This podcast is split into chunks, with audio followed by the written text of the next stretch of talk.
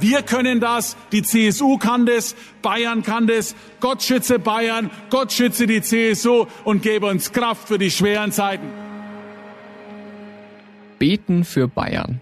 Eine Kombination aus demonstrativer Demut und unerschütterlichem Selbstbewusstsein. Das ist Markus Söder, das ist die CSU. Eine Partei, die mit ihrem Bundesland, pardon, mit ihrem Freistaat verstrickt ist wie keine andere in Deutschland. Seit 66 Jahren stellt die CSU ununterbrochen den bayerischen Ministerpräsidenten. Und da muss man auch nicht gendern. Gut, 2018 war Ilse Aigner mal drei Tage lang kommissarische Freestaatschefin, aber dann kam eben Markus Söder. Wer macht die gute Politik in Bayern? Die CSU, liebe Freunde und Freunde, sonst doch kein anderer. Die CSU versteht sich als die Partei für Bayern. In der Bundesregierung hat sie ihren Sonderstatus immer wieder schamlos ausgenutzt. Und bei allem, liebe Freunde, was der einander kritisiert an den Andi Scheuer, ich kenne wenig Minister, die so viel Geld nach Bayern holen wie der Andi Scheuer. Auch das muss man einfach mal in der Bilanz ehrlicherweise bitte nach draußen sagen. Wie kann sich die CSU das erlauben? Und ist die Partei wirklich noch so stark, wie sie sich gerne darstellt? In dieser Folge werde ich von einer Reise nach Bayern berichten, von der Sitzung eines gespaltenen CSU-Ortsverbands. Und wir besprechen, warum die Ampelkoalition in Berlin der CSU womöglich das Wahlkampfgeschenk des Jahres gemacht hat. Willkommen zu Stimmenfang, dem Politikpodcast vom Spiegel. Ich bin Marius Mestermann und ich liebe Bayern. Das sage ich gleich vorweg. Ich habe nämlich rund zehn Jahre im Süden von München gelebt. Viele Klischees stimmen einfach. Die schönen Bergseen, die wilden Waldfeste, die Blasmusik, die Brezen mit Oberster, die allgemeine Selbstzufriedenheit. Unser Bayern ist stark. Unser Bayern ist schön. Bayern ist unsere Heimat. Es ist schon schön da unten im Süden. Das sage ich jetzt aus dem Studio in Berlin. Ich habe schon manchmal das Gefühl, dass man von manchen Kollegen aus Berlin oder aus dem Ampelnorden, wie Markus Söder gerne sagt, bisschen belächelt wird, manchmal auch schräg angeschaut wird oder äh, bemitleidet wird, weil es dann mal heißt, oh je, du musst dich da immer um die CSU äh, kümmern. Aber bei manchen schwingt auch ein bisschen Neid mit, weil wir haben es in Bayern hier ja schon ganz schön. Es lebt sich hübsch hier unten. Das ist Anna Klaus. Sie berichtet für den Spiegel aus München. Vor zwei Jahren hat sie eine Biografie über Markus Söder veröffentlicht. Die CSU ist natürlich schon wahnsinnig stolz darauf, dass sie in Bayern schon so lange am Stück an der Macht ist. Und wenn man überlegt, dass Bayern nach Ende des Zweiten Weltkrieges ein wirkliches Agrarland war, ein Land, das also ähm, Gelder aus dem Finanzausgleich bekommen hat, statt in den Länderfinanzausgleich einzuzahlen, so wie jetzt. Und jetzt sind in Bayern wahnsinnig viele DAX-Konzerne angesiedelt. Das ist kann man schon sagen, ein Hightech-Land, wirtschaftlich prosperierendes Bundesland geworden. Und das muss man der CSU schon lassen, dass dieser Erfolg mit der Partei durchaus verbunden werden kann. Und dieses ländliche Bayern, dieser starke Zusammenhalt dort, auch die Dominanz der Partei im vorpolitischen Raum, wie es immer so schön heißt, also Feuerwehrverein, Kegelverein, Schützenverein, Kirche, dass die Landräte da, die oft der CSU angehören, auftreten wie kleine Könige. Da merkt man eben, ist die CSU als Volkspartei schon noch sehr verankert, stärker als in den Städten wie München. Deshalb bin ich rausgefahren aus München. Eine Stunde in der Regionalbahn zwischen grünen Hügeln, auffällig vielen Solaranlagen und auffällig wenigen Windrädern. Dazu später mehr. Mein Ziel? Die Stadt Kaufbeuren im Ostallgäu.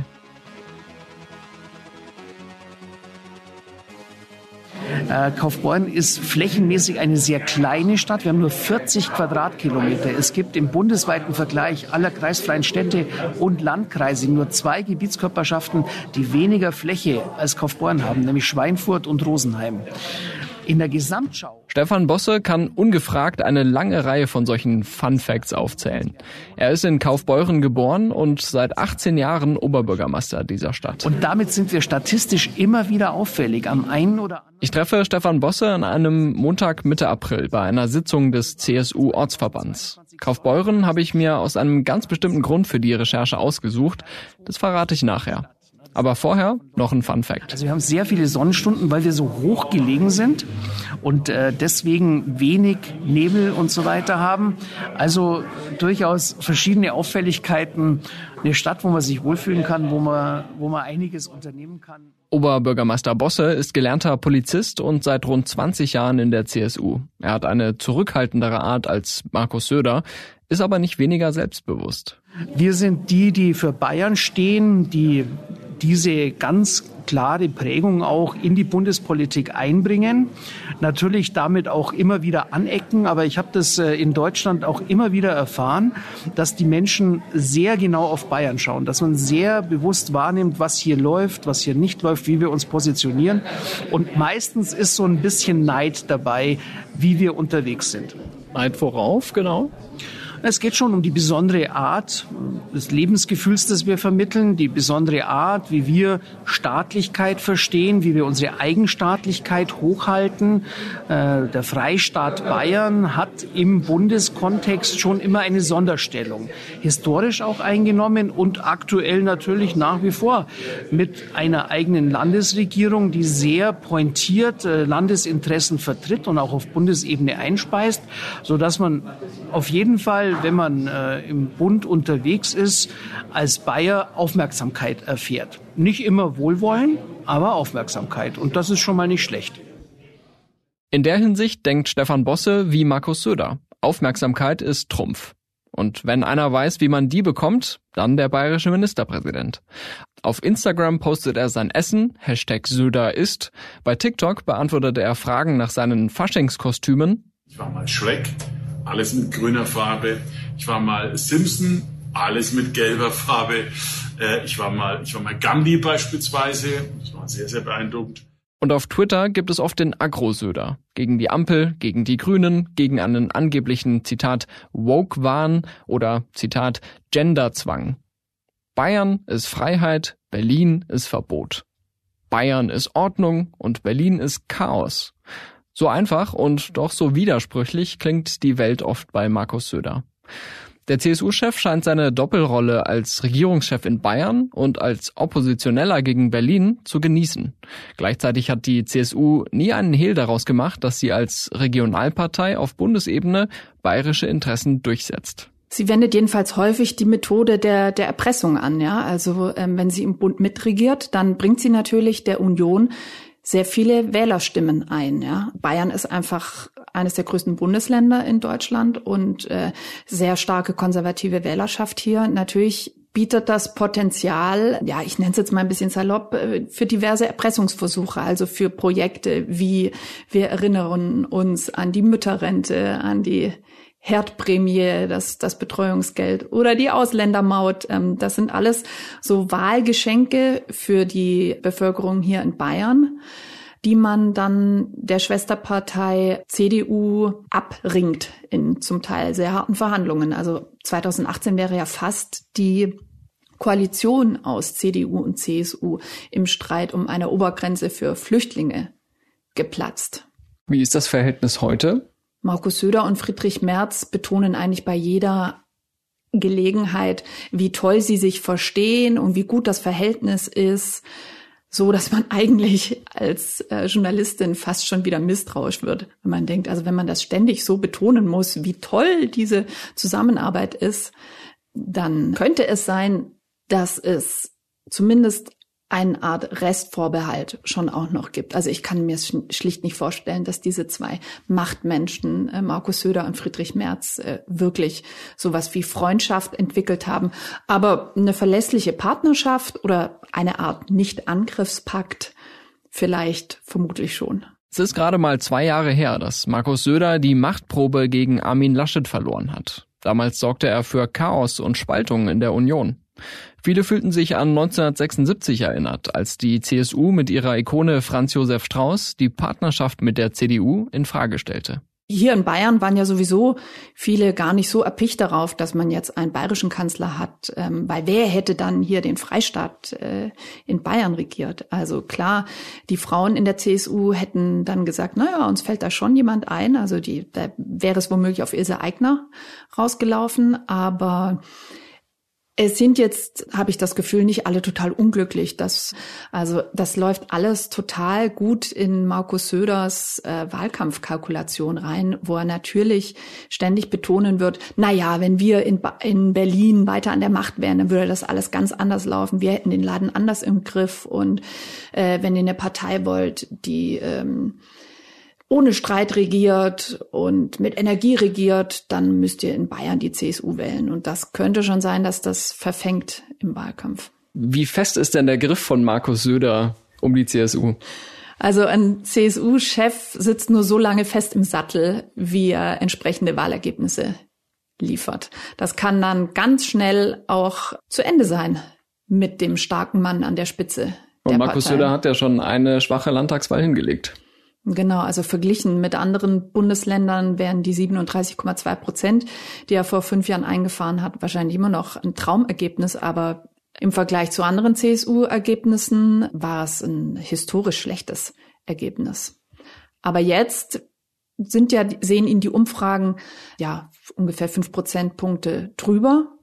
Wie gesagt, ich glaube, das hat viel damit zu tun, dass einfach die Ampel so unpopulär ist und dass die Berliner Regierung so schwächelt. Das zahlt umgekehrt hier aufs Konto der CSU und auf Markus Söders Konto ein. Die CSU zieht traditionell mit großen Versprechen in den Wahlkampf und will diese dann gegen alle Widerstände durchboxen. Das hat vor allem auf Bundesebene oft für Streit und auch für schlechte Politik gesorgt. Zum Beispiel bei der berüchtigten Obergrenze für Flüchtlinge von Horst Seehofer oder bei der sogenannten Ausländermaut, die später der Europäische Gerichtshof einkassieren musste.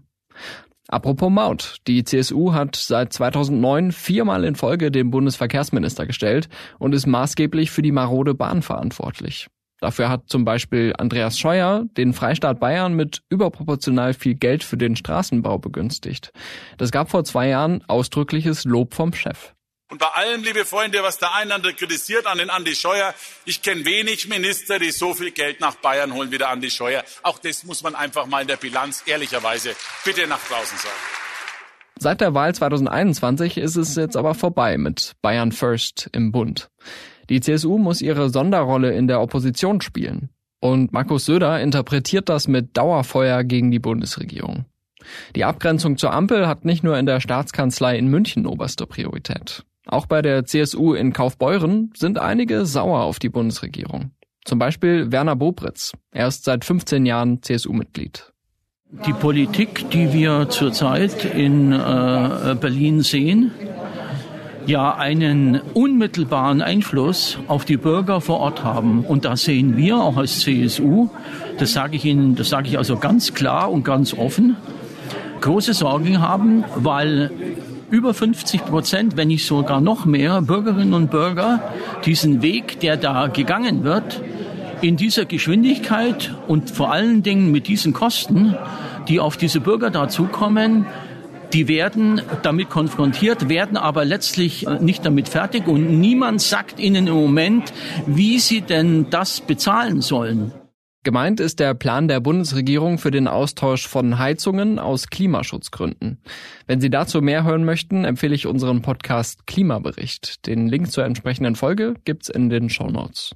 Die, die CDU-CSU muss eigentlich ihre eigene Umweltpolitik endlich mal fokussieren und sozusagen konkretisieren, wie sie sich die Transformation letztlich vorstellt. Und dazu gibt es nach unserer Meinung mal also zu wenig oder zumindest unzureichende Statements und auch Vorgaben. Ich denke, wir müssen vor allen Dingen auch der Jugend eine Antwort geben, äh, wie wir uns das vorstellen. Und ich sage, ich bin 67, ich habe Enkel. Ich, ich tue mir schwer, die Position der CSU hier darzustellen. Das sage ich ganz offen und das ist ein Defizit. Das müssen wir aber benennen, ja. Werner Bobritz gehört an diesem Montagabend in Kaufbeuren zu den Leuten, die sich beschweren wollen nicht nur über die Bundespolitik. Es geht konkret heute um eine Frage, die ich stellen werde, ob wir eine Koalition, die die CSU-Fraktion vor drei Jahren eingegangen ist, ob wir angesichts der Gesamtlage, so wie sie sich heute darstellt, ob wir diese Koalition mit, der CS, äh, mit den Grünen weiterführen sollen oder nicht. Im Stadtrat von Kaufbeuren gibt es nämlich eine schwarz-grüne Zusammenarbeit. Undenkbar für Markus Söder, aber Realität auf kommunaler Ebene. Oberbürgermeister Stefan Bosse spricht von einem pragmatischen Bündnis. Aber an diesem Abend stellt sich etwa ein Viertel der 50 anwesenden CSU-Mitglieder dagegen. Eine kleine Revolte. Der Lokalreporter Alexander Wutschko von der Allgäuer Zeitung hat mir dazu noch vor Ort eine Einschätzung gegeben.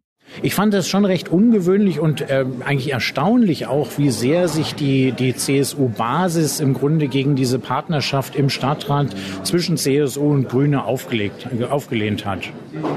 Das ist ein Konflikt, der hier offen zutage getreten ist, auch äh, weil die Partei so ein bisschen nach ihrer Rolle sucht oder nach ihrer Zukunft sucht. Ich habe das Gefühl, dass sich hier heute Abend so eine Orientierungslosigkeit gezeigt hat, wie sie auch auf Landesebene zu sehen ist. Äh, die CSU pflegt eine Partnerschaft mit den Grünen im Stadtrat seit drei Jahren, seit der letzten Kommunalwahl. Und äh, das ist keine Liebesehe, sondern eine reine Zweckgemeinschaft, die darauf ausgelegt ist, dass man sich nicht ständig neue Mehrheiten suchen muss. Äh, dass das hier bei der Basis nicht auf Gegenliebe stößt, das hat man heute gesehen. Das waren zwei sehr deutliche Stimmen. Aber ich glaube schon, dass es einige andere auch in der Basis gibt, die genauso denken. Eine der Kritikerinnen an diesem Abend heißt Sigrid Schmiel. Sie saß auch schon selbst für die CSU im Stadtrat von Kaufbeuren. Meine Einstellung dazu hat sich geändert, seit der Bund auch von den Grünen mitregiert wird, weil diese Vorgaben, die hier in einer Schnelligkeit gemacht werden, die die Bürger betreffen, ist für mich nicht mehr nachvollziehbar. Der CSU-Vorsitzende Markus Söder, der attackiert die Grünen und die Ampelkoalition ja sehr scharf. Finden Sie das gut? Ja, wenn es jetzt aber ein Herr Söder nicht macht, wer soll es denn dann machen?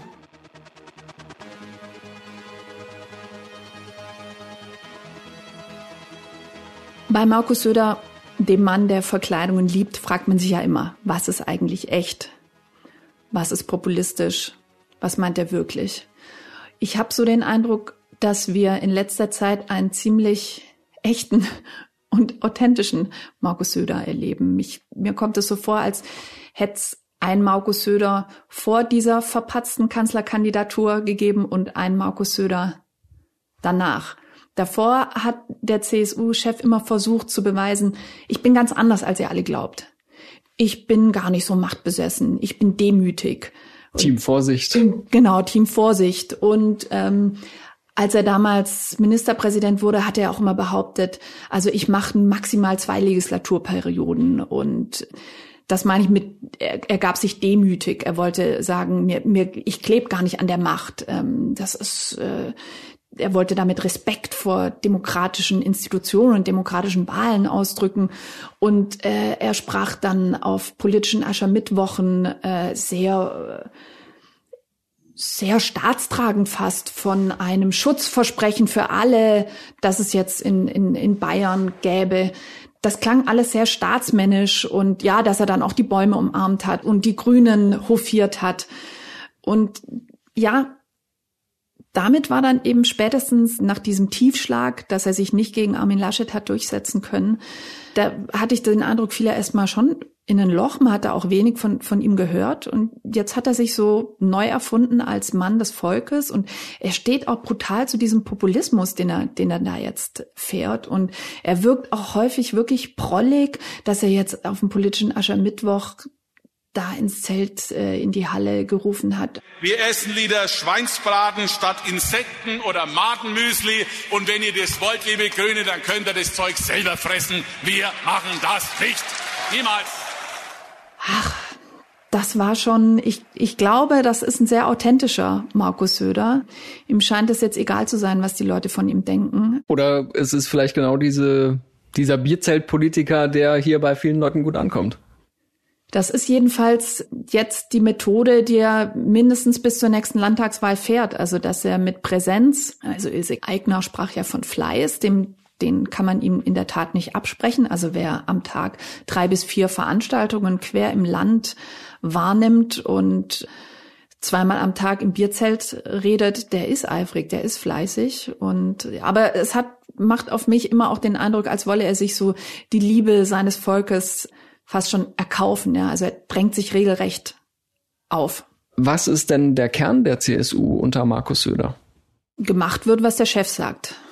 Das ist der Grundsatz der CSU. Äh, nichtsdestotrotz hat die Partei am vergangenen Freitag ein neues Grundsatzprogramm vorgelegt. Das trägt den Titel Für ein neues Miteinander. Und das Programm bemüht so den, den Geist von früher, ja, als die CSU noch wirklich äh, Volkspartei war, als sie 1946 gegründet wurde, da war sie ja wirklich eine richtige Sammlungsbewegung, unter deren Dach sich Katholiken und Protestanten, Bauern und Beamte versammeln könnten und gemeinsam hat man dann ähm, im Bierzelt ähm, sich auf die bayerische Identität äh, verständigt. Und diesen Geist möchte die Markus Söder CSU jetzt wieder bemühen, neu aktivieren. Das letzte Grundsatzprogramm der CSU nannte sich ja die Ordnung. Das ist ein ganz anderer Sound. Jetzt heißt es für ein neues Miteinander und man möchte verbinden Heimat und Hightech, Ökonomie und Ökologie und auch viele Widersprüche auflösen, von denen ich allerdings nicht so genau weiß, wie sie sich auflösen lassen. Also wenn man sagt, ja, man ist für einen starken Rechtsstaat, äh, andererseits äh, lehnt man aber Verbote rigoros ab und dann heißt es an mehreren Stellen im, im Grundsatzprogramm, man stehe als CSU fürs Leben und Leben lassen. Die Liberalitas Bavaria hält man hoch. Dann aber ist man kategorisch gegen eine Cannabis-Legalisierung. Also ja, objektiv betrachtet möchte man meinen, da passt das eine nicht so recht zum anderen, aber das war eben schon immer das Markenzeichen der CSU, dass sie Gegensätze versucht zu vereinen. Das ist in der Tat spannend, weil die CSU manchmal ja auch so ein Bild von, oder nicht nur manchmal, weil die CSU sehr gerne ein Bild von Bayern als Paradies zeichnet und auch sagt, wer vertritt denn wirklich Bayern am Ende in Berlin am besten? Wenn jemand was für Bayern tun will, und wenn er möchte, dass bayerische Interessen in Berlin wirklich vertreten sind, da gibt es eigentlich nur die CSU.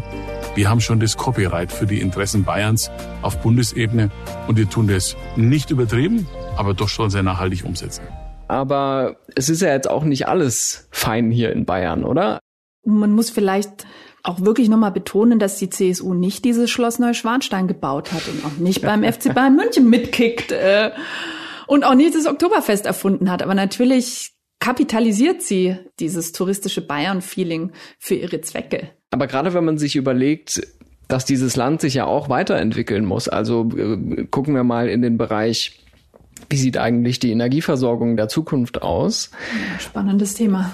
Dann äh, sind jetzt natürlich, also ist das AKW ähm, ISA 2 ist jetzt auch vom Netz und ähm, plötzlich ist die Debatte um erneuerbare Energien und um Stromtrassen wieder ähm, da und das ist ja eine sehr unbequeme Debatte für die CSU. Total und Bayern muss schon fürchten, damit rechnen, den Anschluss zu verlieren. Also man merkt ja auch, also wenn man mit ähm, Unternehmen spricht, auch der Verband der bayerischen Wirtschaft ist hochnervös, weil diese jahrelange Abhängigkeit von günstigem Gas jetzt zu Ende geht. Und es sind nun mal auch sehr viele Industrien hier in Bayern angesiedelt, die Strom brauchen, die energieintensiv sind. Und ja, man hat schon den Eindruck, dass Firmen, die sich jetzt überlegen, wo sie ihre Zentrale oder ihre Produktionsstätte, wenn die überhaupt in Deutschland eröffnet wird, aber wo die eröffnet werden soll, dann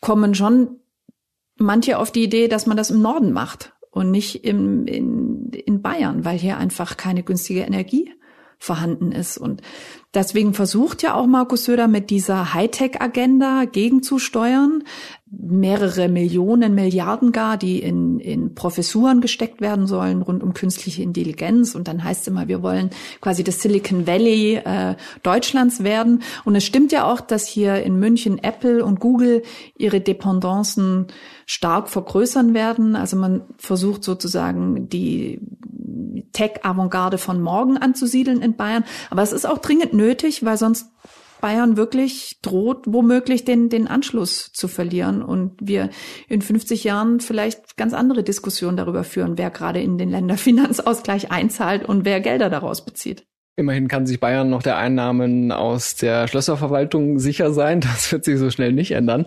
Aber genau dieses Energiethema, das finde ich auch gerade einen der spannendsten Punkte. Also ich bin mit dem Zug jetzt ähm, durch verschiedene Regionen gefahren und man sieht ja schon links und rechts Sonnenkollektoren auf den Feldern, äh, auf den Hausdächern. Also das ist hier schon etwas, was ähm, viele Menschen offenbar, wo viele Menschen nicht so ein Problem mit haben.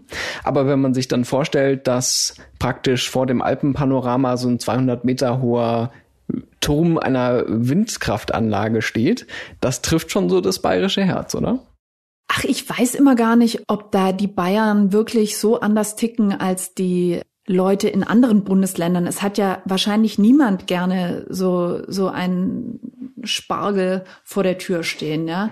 Es sei denn, man wird als Gemeinde daran beteiligt. Also, wenn man irgendwie nachher selbst kaum für den Strom zahlt, den man da generiert, oder wenn man einfach wahnsinnig viel Geld in die Gemeindekasse gespült bekommt, würde sich, glaube ich, an der Akzeptanz auch schnell was ändern. Aber das ist, das ist in Bayern, glaube ich, gar nicht so viel anders als in anderen Bundesländern. Nur haben wir halt hier in Bayern lange Jahre eine Regierung gehabt, äh, die sich in einer Koalition mit dem Volk wähnte. Also so hat es Seehofer immer gesagt. Und auf Seehofer geht ja diese 10H-Regelung zurück, die ja letztlich zum Stopp des äh, Windkraftausbaus hier in, in Bayern geführt hat und der jetzt langsam wieder anläuft, aber eben nur langsam. Unter Markus Söder hat Bayern immerhin die strenge Abstandsregel für Windräder gelockert. Eine Übersicht zum Windkraftausbau der Bundesländer im Vergleich verlinke ich in den Show Notes.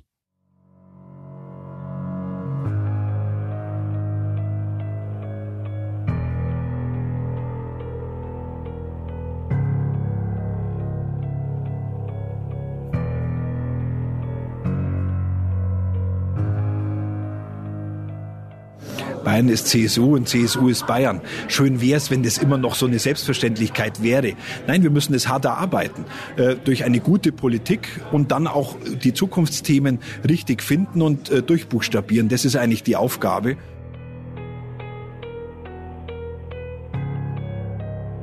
Stefan Stracke war der Grund, warum ich überhaupt nach Kaufbeuren gefahren bin. Er ist nämlich direkt gewählter Bundestagsabgeordneter für den Wahlkreis Ostallgäu und war Ortsvorsitzender der CSU Kaufbeuren. Bis vor zwei Wochen. Es gibt nie die richtige Zeit aufzuhören. In zwei Jahren hätten wir dann Bundestagswahl, äh, die Kommunalwahl steht vor der Tür. Aber für mich ist es die richtige Zeit, jetzt Danke zu sagen an Sie für 18 schöne Jahre. Herzliches Dankeschön an Sie. Es war mir eine Ehre.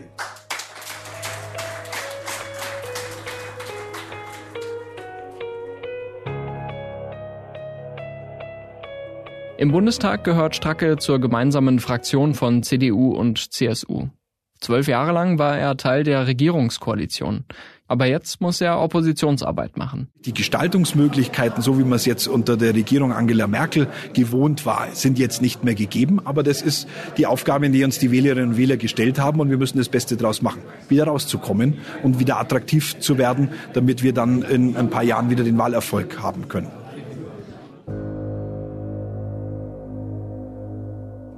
Die CSU ist ja eine Partei, die nur in Bayern antritt. Bisher war es aber immer kein Problem, trotzdem in den Bundestag zu kommen, weil es ja die sogenannte Grundmandatsklausel gibt, die besagt, dass wenn eine Partei mehr als drei Direktmandate erzielt, sie dann auf jeden Fall äh, im Bundestag vertreten sein wird. Diese Klausel hat die Ampelkoalition aber vor kurzem gestrichen. Neben der Linkspartei ist davon vor allem die CSU betroffen. Markus Söder sprach von einem Zitat Anschlag auf die Demokratie. Dann kommt es nur noch darauf an, dass eine Partei über die 5-Prozent-Hürde kommt, um im Bundestag vertreten zu sein. Aber für eine Partei wie die CSU, die nur in Bayern antritt, Bayern ist zwar ein großes Bundesland, aber es ist trotzdem nicht selbstverständlich, über diese 5 Prozent drüber zu kommen. Ich glaube, bei der letzten Bundestagswahl waren es 5,2 Prozent so bundesweit gerechnet. Also gibt es ab sofort dieses Bedrohungsszenario und äh, Markus Söder oder die CSU vermutet ja Absicht dahinter. Ja, das hat die Ampel absichtlich gemacht, um uns aus dem Bundestag zu kegeln. Praktisch gesehen glaube ich, dass es, dass es ein wahnsinniges Wahlgeschenk ist für die CSU. weil es doch total viele Wählerinnen und Wähler hier in Bayern erst recht mobilisieren wird, wenn quasi, wenn die Gefahr besteht, dass bayerische Interessen künftig nicht mehr im Bundestag vertreten sein werden. Das ist doch eigentlich äh, ein Wahlgeschenk. Also ich glaube insgesamt ähm, an dem Ziel, den Bundestag von der Menge her zu verkleinern, ist vollkommen richtig. Es geht ja nur über den richtigen Weg. Und hier hat äh, die Ampelkoalition einfach den äh, politischen Wettbewerber versucht auszuschalten. Ja, und ähm, das tut sie beispielsweise, indem sie die Grundmandatsklausel äh, streicht. Das wird jetzt vor allem äh, die Linken treffen. Und zum Zweiten entwertet sie den Wählerwillen. Also derjenige, der in, in den Wahlkreisen direkt gewählt wird, ist nicht mehr automatisch im Deutschen Bundestag. Das hat mit Demokratie und direkter Demokratie nur noch wenig zu tun. Da wären Sie zum Beispiel auch von betroffen. Sie sind ja direkt gewählter Kandidat hier im, äh, im Wahlkreis. Ist es bei Ihnen so, die CSU hat ja durch ihre schlechter werdenden Wahlergebnisse, ist sie durchaus in diesen Bereich der 5%-Hürde gekommen, so in eine Schlagdistanz. Machen Sie sich Sorgen, dass das wirklich passieren könnte? Dass ähm, Sie Ihr Direktmandat holen und dann trotzdem nicht im Bundestag sitzen? Also natürlich, wenn wir nicht mehr die 5%-Hürde äh, äh, schaffen, ähm, dann ist äh, kein bayerischer Abgeordneter der CSU mehr da und damit Bayern auch massiv benachteiligt. Jetzt wird allerdings zuerst mal das Bundesfassungsgericht darüber zu entscheiden haben, weil jetzt ja absehbar mehrere Klagen äh, dazu anhängig äh, sein werden. Und ähm, letztendlich muss man sagen, jetzt hier in meiner Region wäre jetzt wahrscheinlich noch keine Gefahr da, aber sicher ähm, kann man sich nie sein. Man muss immer um alle Stimmen äh, werben. Es geht aber schon auch darum, den Wählerwillen äh, auch zum Vorschein kommen zu lassen in einem Wahlrecht. Und das macht diese Ampel nicht mehr. Ähm, sie setzt darauf auf äh, politische Machtanspruch, äh, Zementierung äh, und das ist nicht der richtige Weg. Man könnte auch sagen, dass die CSU jetzt so ein bisschen unter ihrer dauerhaften oder unter ihrer langjährigen Sonderrolle leidet, weil die CSU hat sich ja lange dagegen gestellt, dass ähm, dieser Bundestag substanziell begrenzt wurde. Es war ja immer genau diese, dieses Problem der Überhangmandate für die, die bayerischen Mandate. Jetzt ist so ein bisschen die Frage, ist es vielleicht die Zeit, diesen Sonderstatus zu beenden und mit der CDU zu fusionieren? Könnten Sie sich das vorstellen? Weil dann wäre es ja relativ einfach, auch in Bayern anzutreten. Also zum einen haben wir ja Vorschläge gemacht, äh, auch in gleichem Maße wie die Ampel, äh, die Höhe des und die Größe des Deutschen Bundestags zu begrenzen.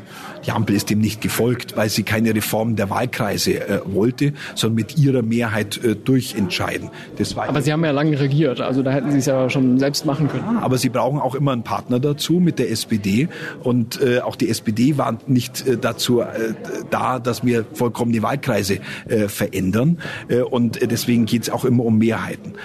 Wäre es denkbar, dass Sie mit der CDU fusionieren? Das lassen wir uns jedenfalls nicht von der Ampel diktieren. Wir sind eine, eine eigenständige Partei als CSU äh, und ähm, deswegen bleiben wir auch eigenständig als CSU.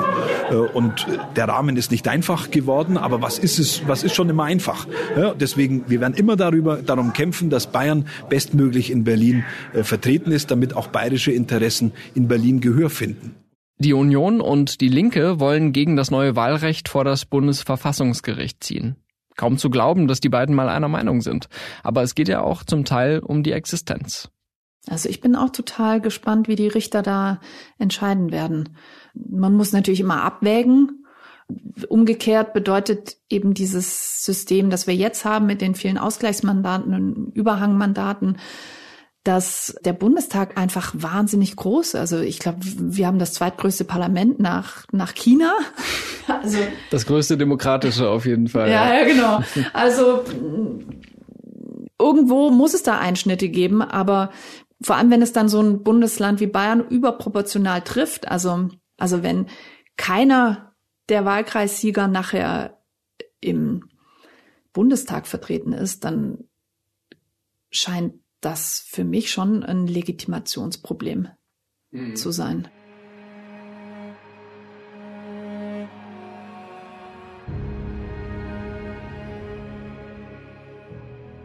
Das Blöde an Berlin ist ja auch, da muss man dann auch für andere Menschen in Deutschland mittrainieren. Vielleicht ist da Bayern am Ende doch gemütlicher für einen Markus Söder und für die CSU? Und vor allem lässt sich, glaube ich, Berlin auch nicht so wie ein Hofstaat regieren. So wie das hier in München oder in Bayern hat man den Eindruck schon häufig passiert. Also so ein Markus Söder hat ja so ein klares Freund-Feind-Denken und äh, umgibt sich vor allem gerne mit Menschen, die ihm nützlich sind. Und ähm, inzwischen behauptet er gar nicht mehr, ein Teamplayer zu sein. Das müsste man aber, glaube ich, als Bundeskanzler, als Chef einer Bundesregierung schon sein. Da kann man nicht alles kontrollieren, da kann man nicht alles selber machen. Ich finde spannend, dass unser Gespräch auch sehr stark sich um Söder gedreht hat, automatisch, ne, weil man einfach merkt, er verkörpert diese Partei und diese Partei hängt auch an ihm. Er ist natürlich der Vorsitzende. Was ist so dein Blick auf die nächsten Monate? Also die CSU steht in den Umfragen ganz ordentlich da. Ist das jetzt sozusagen die Rückkehr zu alter Stärke? Also, dass Markus Söder in sechs Monaten abgewählt wird, darauf würde ich eher nicht wetten. So sieht's momentan nicht aus. Die Frage ist eigentlich nur, wie stark werden die Freien Wähler dieses Mal sein? Werden sie womöglich noch ein Ministerium mehr rausholen für sich? Ja auch immer interessant, wie stark wird die AfD sein, wird es Aiwanger und Söder gelingen, die ganz Rechten klein zu halten. Aber dass hier ein Machtwechsel unmittelbar bevorsteht, kann man nicht behaupten. Und im Zweifel kann sich Bayern wahrscheinlich immer noch darauf verlassen, dass Gott dieses Paradies dann doch beschützen wird, nicht wahr? Das jetzt von dir hätte aber auch Markus Söder gesagt, sagt er, glaube ich, so ähnlich am Ende. Jeder Rede, Gott schütze Bayern.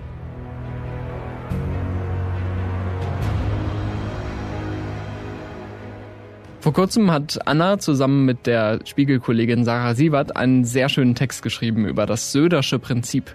Die fünf Gebote der Methode Söder funktionieren mit fast allen Themen, schreiben die beiden. Ich verlinke den Text auch mal in den Show Notes. Ich fahre gern nach Berlin, aber wissen Sie, was das Schönste an Berlin ist? Der Weg zurück nach Bayern. Für mich lief es nach dieser Recherche umgekehrt. Zurück nach Berlin in den Ampelnorden. Um mit allen Vorurteilen zu brechen, hat die Hauptstadt übrigens seit kurzem eine schwarz-rote Koalition. Mal sehen, wie lange das Schreckbild Berlin noch funktioniert. Ich würde nicht ausschließen, dass die CSU in Berlin nach der nächsten Wahl wieder mitregiert, um ihre Sonderrolle endlich wieder voll ausleben zu können. Das war Stimmenfang, der Politikpodcast vom Spiegel. Welches Thema sollen wir hier als nächstes besprechen? Ich freue mich über Anregungen an stimmenfang.spiegel.de oder gerne auch per Sprachnachricht bei WhatsApp.